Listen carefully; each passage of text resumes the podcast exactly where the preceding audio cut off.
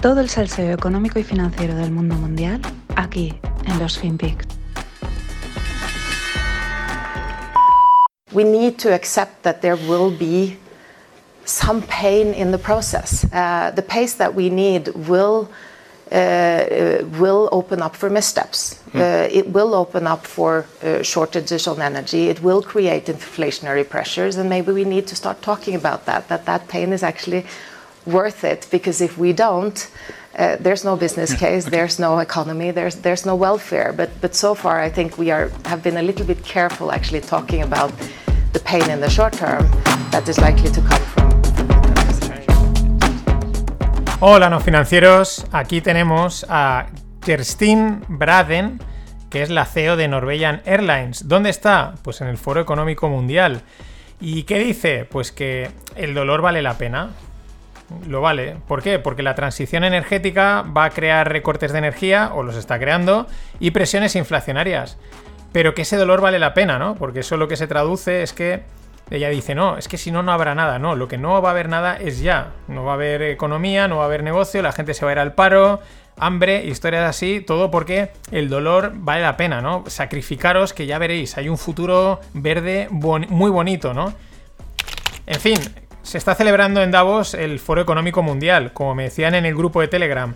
Dice, cuando pasa esto con el foro económico, eh, no paras. Digo, sí, sí, digo, hay tropecientos mil clips, no sé ni cuál poner de todos, porque podría poner, vamos, me faltan finpics para todos estos tipos de cortes que son auténticas barbaridades. ¿Por qué es lo que pasa en el foro económico en Davos? Es la reunión de las élites más terrorífica que existe, porque son todo mensajes y gestos muy bonitos, pero con un trasfondo tenebroso. El más bestia es el no tendrás nada y serás feliz. Bueno, Igual vos sois vosotros felices, nosotros yo creo que no, algo nos gusta tener, ¿no? Pero lo que preocupa es la cantidad de dirigentes gubernamentales y empresariales que caen en este discurso, el discurso globalista. No sé si es por moda, porque les presionan, porque no dan más de sí, no lo sé, pero es una turra enorme. Eh, traducido esto, pues es el sufrir por un supuesto bien común, ¿no? Siempre, ¿no? A, futuro, a, la utopía futura, pero joderos ahora mismo Mientras nosotros, mm, las élites estas, pues lo siguen pasando de categoría, que se dice en Valencia, pasarlo de categoría, eh, pues se van a los eventos, en jets privados, en coches de lujo, a comer bien, etcétera, ¿no? Y ahí están, preocupante. Y vamos con el, sufrimiento por, que vale la pena, ¿no? Según ellos. Mm, es interesante como se oye menos de la, de la inflación, se habla menos. Lo que hace el foco mediático y la costumbre, al final te has acostumbrado, ah, sí, las cosas suben, ¿no? El, primer, primero meses era el shock, ¡buah, lo que ha subido ahora ya! Ha subido tanto, bueno, pues sí, tal, pues no lo compro, lo compro, ¿no? Somos así los seres humanos. Que no se mencione no quiere decir que no esté presente ni que no sea grave. De momento sí que es verdad que parece que la subida se ha frenado, por lo menos en Europa, y que estaría consolidándose, pero vamos a ver también lo que pasa. Ya, yo le he dicho muchas veces, eh, no es ni por quitarle hierro ni añadirle. Mm, la inflación pega bandazos y eso es lo que hay. Las, las series históricas son así. Sin embargo, los diferentes datos que salen siguen asustando a un lado y a otro del mundo. Nos vamos a Japón. Dobla su cifra de inflación entre marzo y abril de este año. Date cuenta que normalmente, la, bueno, casi normalmente en la mayoría de los casos, estos datos se dan siempre year over year, por eso veréis Y o Y, año a año, ¿no? Cómo ha cambiado para, poder que sea un comparable como toca. Pero aquí están bestia que han dicho, no, no, ni year over year ni leches. Del mes pasado a este hemos duplicado la inflación. Ha pasado de un 1,2 a un 2,5. Es una auténtica barbaridad en Japón. Pero nos venimos a Alemania, el PPI, que es la inflación industrial, que pues claro, si las industrias están sufriendo inflación, pues los productos van a, van a sufrirla también, es de lógica, ¿no? Pues el PPI alemán en abril se ha plantado en un 33,5%, ahora sí, respecto a abril del año pasado. Estadísticamente dicen que es la mayor subida desde 1949, pero esto ya tampoco es titular, porque este año estamos en el año en el que todo es la mayor subida desde, porque al final coges un corte de años, el 49, en el 29, en el, desde el 80, y como tira todo para arriba, pues es la mayor desde, que es significativo, pero que ya no llama tanto la atención, nos hemos acostumbrado. Y ahí, siguiendo en Alemania, los precios de la energía se marcan una subida de un 83,7% respecto del año pasado. 83,7%, lo mismo, estaban acostumbrados. Ah, sí, pues bueno, un 83, pues métele un ciento y pico lo que quieras. que se dice pronto, pero si lo pensamos es una auténtica barbaridad. Y del tema energía, parecía que Alemania tenía controlada eh, la sustitución de Rusia como proveedora ¿no? de, energía.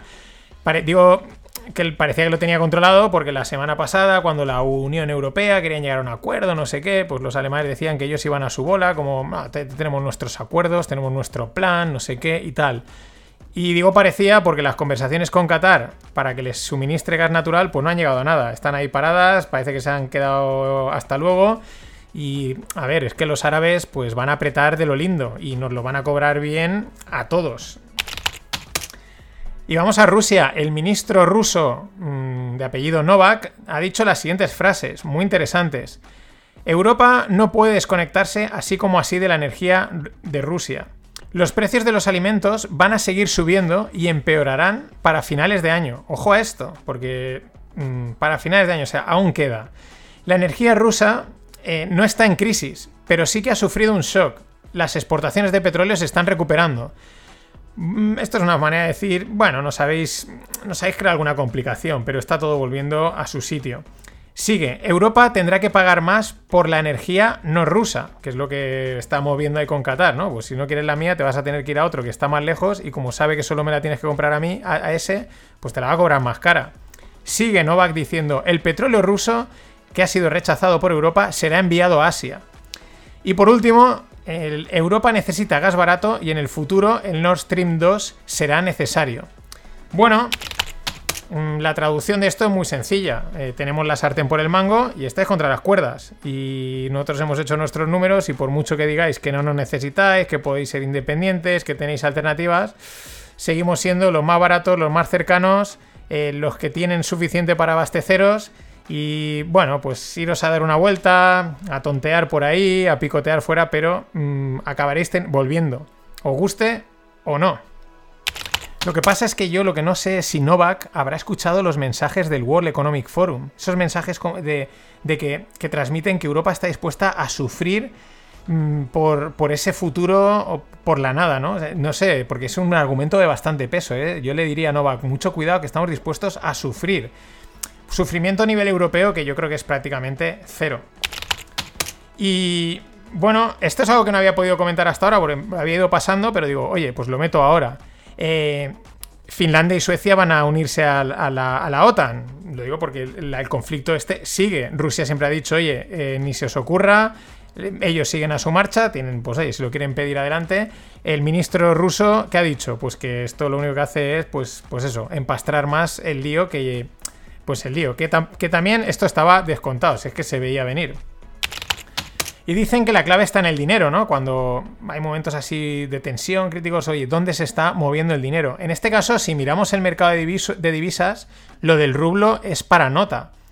Ha pasado de desplomarse a revalorizarse tanto que el Banco Central de Rusia está empezando a comprar divisas para frenar la fortaleza del, ruso, del rublo. Es decir, eh, comenzó el conflicto en Ucrania, nadie lo quería, mm, se, desploma el rublo y de repente empiezan las sanciones. Ah, pues tenemos que comprarles a estos en rublos. Ah, pues tenemos que comprar en rublos. Pues venga, el rublo para arriba. ¿Qué quiere decir esto? Pues que van a pasar, pues que están pasando por el aro. Si no, ¿qué hace el rublo? Eh, pues eso, revalorizándose. Y vamos al transporte de mercancías, tanto por mar como por aire. Los fletes de containers entre China y la costa oeste americana vuelven a subir y hace poco también eh, veía el Baltic Dry Index, que siempre es polémico, que también volvía a subir. Antes la subida del Baltic Dry Index se interpretaba como, ah, la economía va muy bien. Lo que pasa es que ahora es como mierda. Eh, siguen habiendo problemas en las cadenas logísticas, siguen subiendo los precios y esto se está mal. Lo mismo pues con los fletes de containers, que es una, tiene una relación, en este caso, tiene una relación con el Baltic Dry Index, pero en este caso concretamente containers entre China y la costa oeste americana. O sea que las tensiones en la cadena logística siguen. Y del mar nos vamos al aire, porque la demanda de carga aérea cae a niveles de finales del 2020. Y esto tampoco es bueno lo que se envía por, el, por el aire no es tanto, es un pequeño porcentaje, cada vez va en aumento, pero comparado con el comercio marítimo es poco. Pero sin embargo es muy sensible, muy, muy, muy sensible a cualquier cambio en el PIB mundial. Esto lo digo porque tuve que hacer un trabajo de esto en Alemania para Lufthansa y la relación era súper estrecha. vamos, muy sensible a lo que pasaba en, la economía mundial, de parte de la carga aérea. Pero es que, si te fijas, seguimos con los datos dispares, muy dispares y que en muchos casos, pues ahí, que una de aquí, una de allá, parece que se va toda la mierda, parece indicar algo malo, pero luego está la inercia de la economía que hace contrapeso y las cosas siguen funcionando y a veces dices, pues esto parece que va a petar, pero no peta, y es que la inercia de la economía es enorme. Y os dejo un tuit muy interesante que, que explica una situación que a veces, pues, oye, hay que, se nos pasa, pero, pero a tener en cuenta. Dice, imaginar a un importador-exportador americano que tiene que importar a, altos precios debido a las escaseces y a los cuellos de botella que se producen en, la cadena logística. Justo lo que acabo de comentar, los precios de los transportes son más altos, con lo cual yo importo caro. Pero es que luego tienen que exportar a un precio inferior. ¿Por qué? Porque el dólar se está fortaleciendo debido a la destrucción de, de demanda global. Entonces tienes una pinza en los dos lados por parte de los americanos, cuando hasta ahora, digamos, la tenían del otro lado. Vamos, una situación muy, muy deseable. Desde Scorchify cuentan que lo de místicos es algo personal, que lo probaron porque un colega les pasó la botella, les encantó y contactaron con el enólogo porque dicen que aquí no hay grandes bodegas detrás.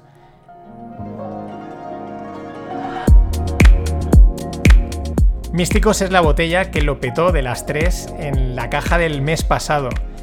Como bien dicen, el enólogo de Místicos es Juan Manuel Gonzalvo. Y dicen, él es quien ha creado este vino que entra solo con sus casi 16 grados. Dicen Luis, Pascual y María, que son de Scorchify. Nos flipa. Desde la etiqueta al vino en sí, todo es diferente, apetecible, y nos flipa que sea difícil de encontrar.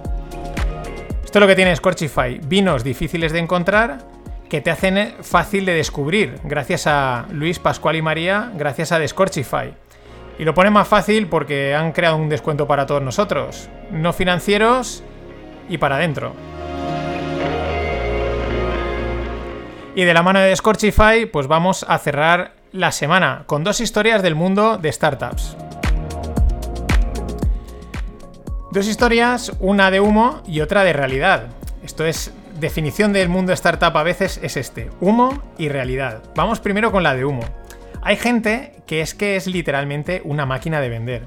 Y luego, después de esa gente está Adam Newman, o Neumann, como más te guste. Recapitulo por si no, por si no recuerdas o no te acabas de poner quién es este Adam.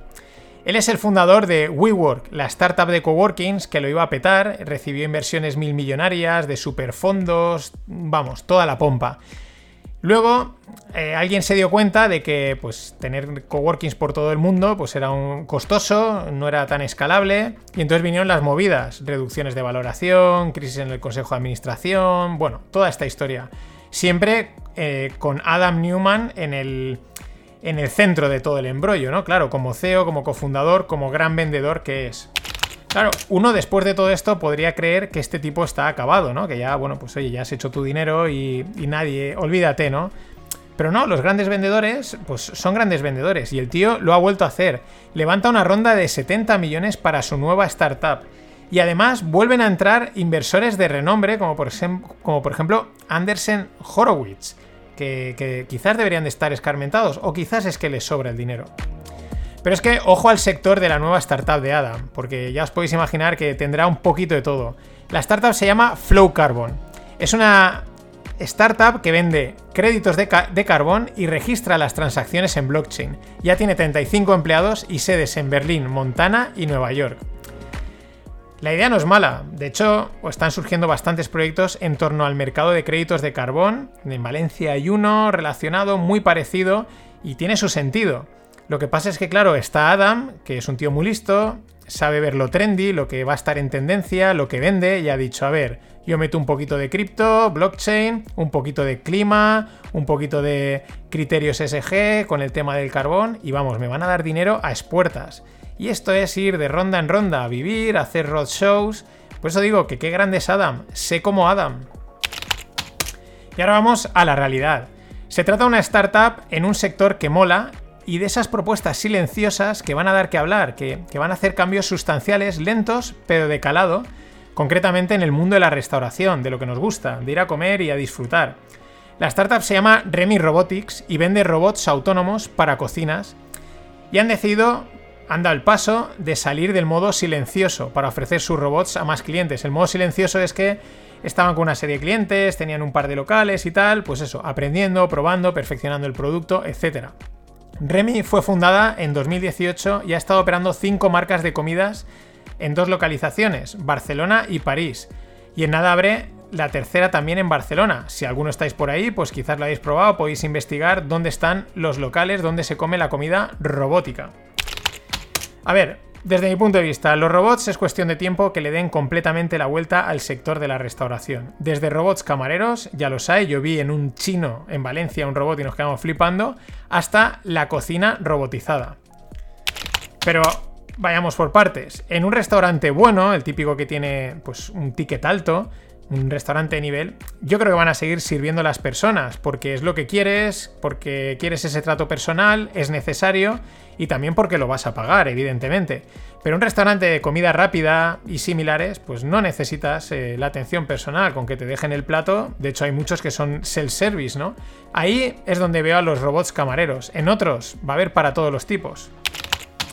Pero pasamos a la parte de atrás. En cuanto a la cocina, no olvidemos que cocinar un plato es física y química, son tiempos, son medidas, es muy programable. De hecho, eh, si escucháis a propietarios de cadenas de restaurantes, lo explican. Os dejo en la newsletter el podcast que hicieron a Paco Quirost, eh, que tiene 3-4 restaurantes en Madrid. Y cuando hablo de cadenas de restaurantes no es el típico tagliatela, sino pues 3, 4, 5. Y en ese explica muy bien que la clave para él, para su equipo, de haber de conseguir servir la misma croqueta en 3, 4 restaurantes distintos, que eso es importantísimo, es que han, han definido perfectamente la receta. Han definido tiempos, ejecución, temperaturas, cantidad de ingredientes. Y eso, visto así, es un algoritmo ejecutado manualmente. De ahí al robot no hay nada. Los cocineros seguirán existiendo, pero creo que se centrarán solo en la creación de platos y en el montaje de los mismos, la parte más creativa. Aunque según apunta en el artículo que hablan de Remy Robotics, las recetas tienen que ser diseñadas pensando en robots. Así que igual tendremos recetas que serán robot resistant. Nada más, nos vemos la semana que viene y meteros en Discordify, que mola mucho. Ladies and gentlemen, the weekend.